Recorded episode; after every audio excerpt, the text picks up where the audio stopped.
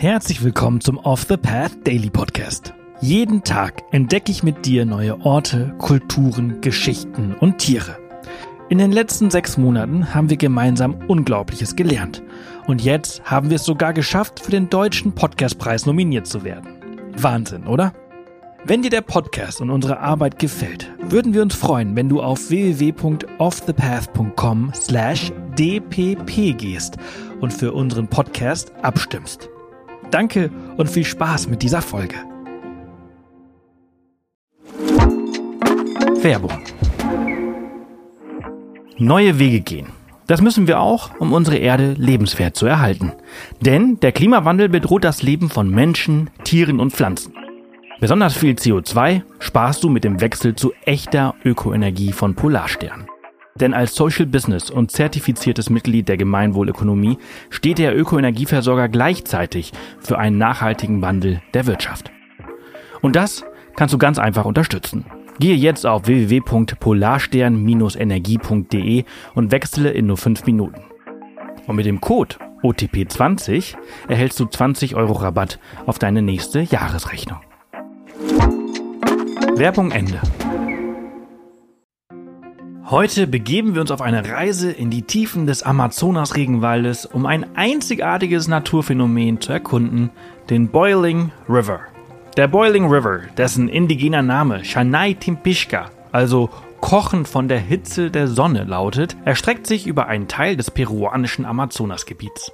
Um dorthin zu gelangen, muss man tief in den dichten Regenwald eindringen. Er fließt durch das Gebiet von Mayan Tuyachu, das von dem Geophysiker Andrés Russo erforscht und geschützt wird. Als Kind habe Russo eine Geschichte von seinem Großvater über spanische Eroberer, die nach Amazonien zogen, um Gold zu finden, gehört. Nur wenige der spanischen Eroberer seien aus dem Dschungel zurückgekehrt und berichteten von Spinnen, die so groß seien wie seine Hand, Bäumen, die so groß seien, dass sie die Sonne auslöschten, menschenfressenden Schlangen und einen Fluss, der kochen würde. Jahre später, im Jahr 2011, war Russo inzwischen Geowissenschaftler. Als er im Zuge seiner Doktorarbeit eine geothermische Karte von Peru zusammenstellte, fand er jedoch nichts über heiße Quellen im peruanischen Amazonasbecken, die dem Gewässer entsprechen könnten. Wen immer er auch gefragt habe, Universitätskollegen, peruanische Regierungsvertreter oder Mitarbeiter von Öl-, Gas- und Bergbauunternehmen, die Antwort habe stets Nein gelautet bis seine Tante ihm bei einem Familienessen sagte, dass die Geschichte wahr sei. Sie selbst habe in dem Fluss gebadet. Mit Unterstützung von National Geographic machte sich Russo schließlich auf die Suche des Flusses in den Tiefen des Regenwaldes. Seine Tante begleitete ihn auf dieser Reise und stellte den Kontakt zu einem Schamanen her, der ihm die benötigte Erlaubnis erteilte, den Fluss zu untersuchen. Der Fluss wurde bis dahin nie von Wissenschaftlern untersucht, obwohl die Einheimischen schon lange von ihm wussten. Das bedeutet, dass Rutho auf eine Entdeckung von höchster wissenschaftlicher Bedeutung gestoßen war. Schließlich handelt es sich beim Boiling River um eine der größten thermischen Flüsse auf unserer Erde. Und was ihn dabei noch ungewöhnlicher macht, ist die Tatsache, dass er nicht von vulkanischer Aktivität erhitzt wird, denn der nächste aktive Vulkan ist über 700 Kilometer entfernt. Seit seiner Entdeckung hat sich Rutho der Forschung des Flusses gewidmet. Er hat auch ein Buch mit dem Titel The Boiling River Adventure and Discovery in the Amazon veröffentlicht, in dem er seine Erfahrungen und Entdeckungen beschreibt. Der Boiling River erstreckt sich über eine Länge von etwa 6,24 Kilometern und dabei kann er bis zu 25 Meter breit werden. Die Tiefe des Flusses reicht von wenigen Zentimetern bis zu 5 Metern. Er ist ein Fluss, der buchstäblich kocht.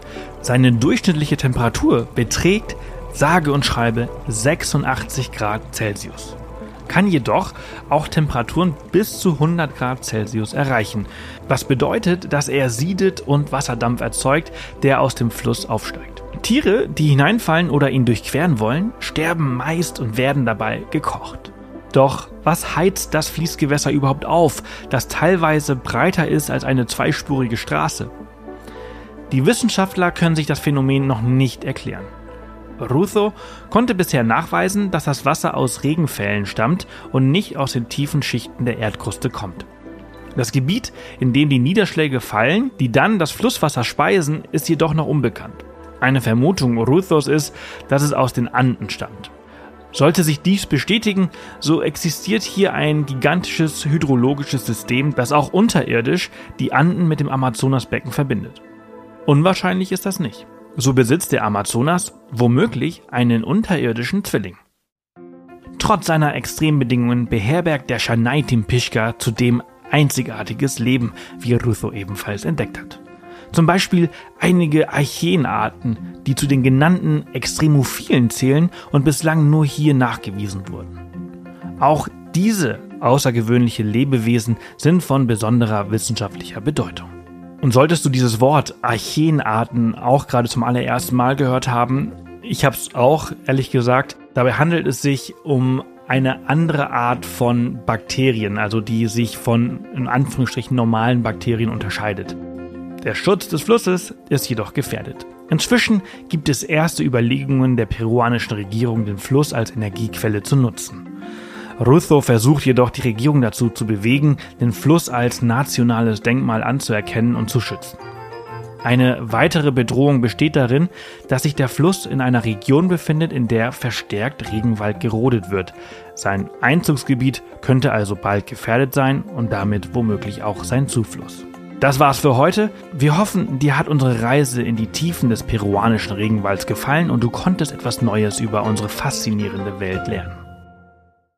Das war's für diese Folge unseres Reisepodcasts. Ich hoffe, du hattest genauso viel Freude, wie ich es hatte, sie mit dir zu teilen.